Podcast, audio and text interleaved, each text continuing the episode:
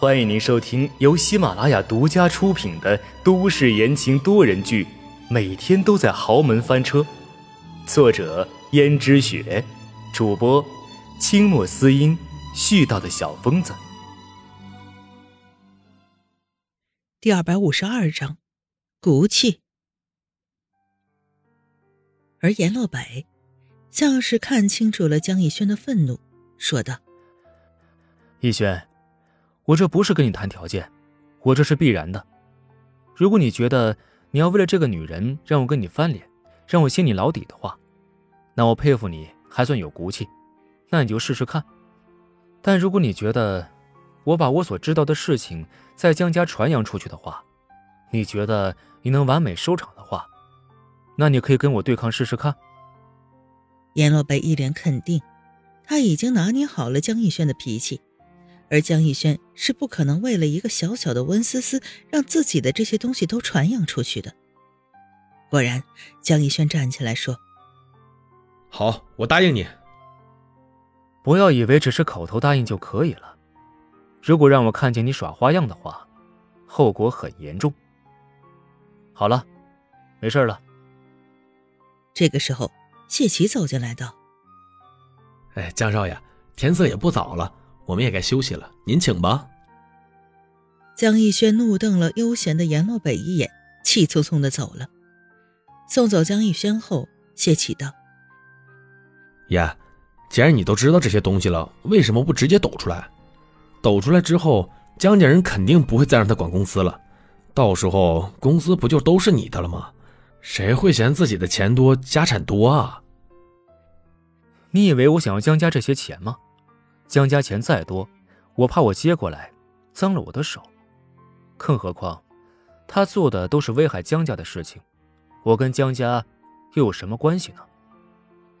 爷，难道你就这样放着不管了，看着江家的人倒大霉吗？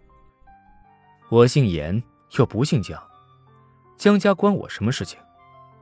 而且，江家老子这些年不是趾高气扬惯了吗？也该让江家受到教训了。可是爷，我觉得江家自从认了你之后，一向都是善待你，也在想尽办法弥补你。你就真的眼睁睁看着江家毁在这个毛小子手上？燕洛北看了谢启一眼，谢启顿时不敢再说话了。谢启，你最近长本事了，话是越来越多了。哎，对不起，对不起爷，我多嘴，都是我多嘴。好了，是该让江家人受一点教训了，免得他们自以为是，使江家败露了。再说了，现在江家不是好好的吗？谢谢心里不禁啧舌，阎洛北居然这么恨江家。虽然他好像听说阎洛北是江家老爷子的私生子，所以江家老爷子一直觉得自己亏欠了他，对他一直纵容，也是尽可能的补偿他。可阎洛北。一直都是要接受不接受的状态，对于江家老爷子和江家的人都是冷冷淡淡，可是对温思思却表现出了极大的兴趣，真是让人摸不着头脑啊！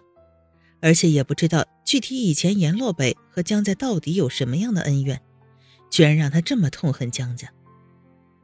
而这件事情，阎洛北从来没有跟其他人说过，连谢奇也都不知道。阎洛北以前到底是怎么样的？自从那天阎洛北找了江逸轩去谈话之后，江逸轩像是突然变得老实起来，再也没有去骚扰过温思思，这让温思思反而觉得有点诧异了。怎么最近江逸轩变得这么安分了呢？实在是让人匪夷所思呀。不过这样也好，他只是偶尔路过江逸轩的时候，江逸轩会跟他说两句话。眼神中闪着不甘的神色，而江玉轩那天被阎洛北赤裸裸的威胁之后，也只好忍气吞声。谁让他现在所有的把柄都握在阎洛北的手里呢？他还真是低估了那个小叔了。他自以为做的天衣无缝，连江如雪都瞒过去，可没想到居然瞒不过阎洛北。果然，阎洛北能够白手起家开一家公司，还真是厉害。害得自己硬生生的被威胁，眼看着他都要得手了，这下子不得不停止对温思思的骚扰。不过话说回来，阎洛北大可以用这次机会扳倒他，然后接收到了江家全部的财产，并且是名正言顺的。可为什么阎洛北这么好的机会不用，反而来威胁他不要再骚扰温思思呢？难道这个女人在他心目中真的那么重要吗？愚蠢！只要有了钱，就有了女人；只要自己有了足够的权，温思思还不是得向他投怀送抱吗？只要他比阎洛北更有钱、更有势力，那他就不会害怕阎洛北了。虽然自己现在把江家的业绩搞得非常不错，但还是比不上阎洛北。等他哪天超过了阎洛北，那他就可以跟阎洛北对抗了。总之，现在跟温思思还是夫妻不及，所以江逸轩很不甘心，但是却也安分下来。江逸轩来到了江家老爷子的书房，因为最近江逸轩所做的业绩，让江家老爷子已经允许他随便进入书房了。江家老爷子正在悠闲地和江如雪品茶，看江逸轩来了，笑得脸上皱纹全部都凸显出来。逸轩，你来了，尝尝你妈泡的茶，你妈的泡茶功夫是越来越好了。爸。你过奖了，我最近不是一直在家赋闲着吗？公司都有逸轩打理着，我闲的没事儿，也只好做这些附庸风雅的事儿了。那泡茶技术能不好吗？赋闲，好赋闲呐！好，如雪呀，你现在终于是可以丢下手中担子，好好在家休息了。不过逸轩说到底还是年轻。万事不能做到十全十美，你也别忘了，这时不时去公司里面督促着，帮他指正一下。好的，爸。然后就把一杯芳香沁人心脾的茶递到了江逸轩的手上。江逸轩接过后说道：“谢谢妈。”仰头喝了下去。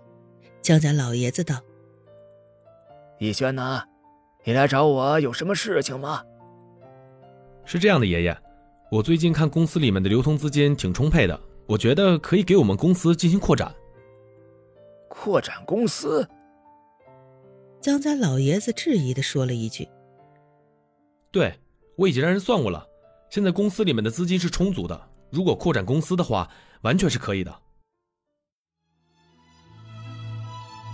听众朋友们，本集播讲完毕，感谢您的收听。